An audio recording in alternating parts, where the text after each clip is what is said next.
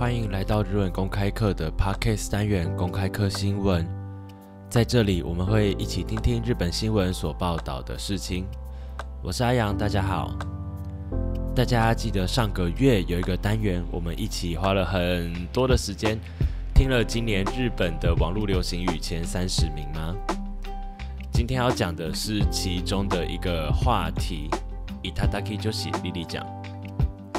伊塔 a d k 是收到某些事情、某些好处的敬语表现，那它的长体可以用摩拉乌来表示，用在日本的帕帕卡兹，类似于台湾的包养的这个情境之下伊塔 a d k 指的就是收到对方的礼物啊，或者是金钱等等。我这边先暂时翻译成钓男人。莉莉讲，这位年轻女性现在正在被以诈欺的罪名起诉当中，而她在上周也首次接受了媒体的访问。いただき女子リリちゃんこと渡辺ま被告、25歳。その渡辺被告が今日逮捕初めて、FNN の取材に応じました。向かったのは。渡辺被告が拘留されている愛知県春日井市の留置施設です。钓男人的莉莉奖，渡边真一在十五号接受了记者的采访。记者前往的是爱知县春日警市的拘留所。なんで会ってくれたんですか？前は弁護士に聞いてなかったから答えられなかったけど、いいと言われたのと興味本位。髪を切りマスクをして灰色のロング Ｔ シャツ姿で現れた渡辺被告取材に応じた理由は興味本位マスク越しでもわかるほど陽気に話していました为什么会答应接受采访呢之前还没有向律师确认所以没有办法回复现在律师说可以受访了还有就是觉得很有趣剪短头发、戴着口罩、身穿灰色长 T 的被告渡边，接受采访的理由是因为觉得很有趣。即使隔着口罩，也能感受到他活泼的语气。自身的“頂き女子”リリちゃんとしての行動について、次のように振り返りました。今思うと、頂き女子って言って詐欺を正当化してやっていたことは。普通に考えておかしい男性らから1億円以上の金をだまし取った罪などに問われている頂き女子りりちゃんこと渡辺舞被告私がもらったらしいのは現金なんだよ頂き女子りりちゃんと名乗り詐欺容疑などで逮捕・起訴されています。对于自己以钓男人的莉莉强这个名义的行为，渡边被告怎么回答？现在想想，觉得用这个名义来正当化诈欺的事情，照常理来说，好像有一点怪怪的。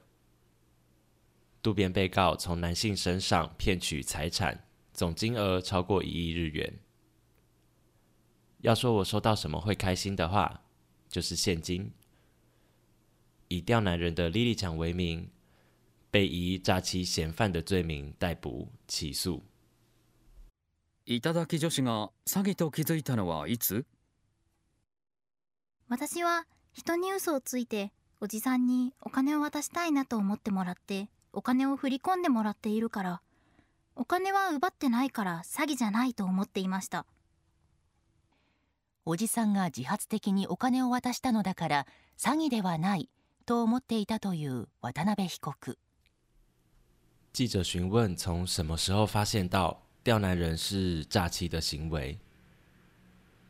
我对人说谎，让大叔们自发性的想要给我钱，在接受他们的汇款，因为我没有直接抢他们的钱，所以我那个时候认为这应该不算是诈欺吧。渡边被告当时认为，大叔们是自愿给钱的，所以不算是诈欺。罪の意識が芽生えたのは留置施設に入ってからだといます。ホストにぐためだったら仕方ない。自分の心に蓋をしていただき女子をやっていたと話しました。被告表示，进入拘留所以后，才发现了自己犯下了罪。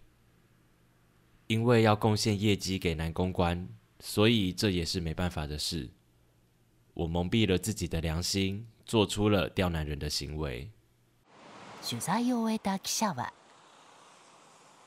なんか全然あのなんか被告人っていう感じもなく、ね、おじって呼ばれる人がこう心動かされるのもまあ分からなくもないなっていうぐらいトーク術っていうのがとても上手でした。结束取材的记者伊藤说：“完全没有被告人的感觉，也不是不能理解被他叫大叔的人可能会有那种怦然心动的感觉，话术真的很厉害。”一方で、渡辺被告が作成した頂き女子のマニュアルを使い、多額の現金を騙し取った罪に問われている家田美久被告について問われると。一瞬言葉を詰まらせる場面も教えた女の子が喜んでくれたことに自己満足してて罪を負わせてしまったことにすごい後悔してる另外当渡边被告被问及加田被告的事情时，一瞬间说不出话来。加田被告使用了渡边所撰写的《刁难人教学手册》，骗取了大量的现金，现在被以诈骗取财罪起诉。渡边被告表示：“我对于让受到我的教学的女孩子们感到开心这件事情，非常的有自我满足感，但让他们背负罪名这件事情，使我感到非常的后悔。”今天的单字“打骂死”欺骗，“打骂死”。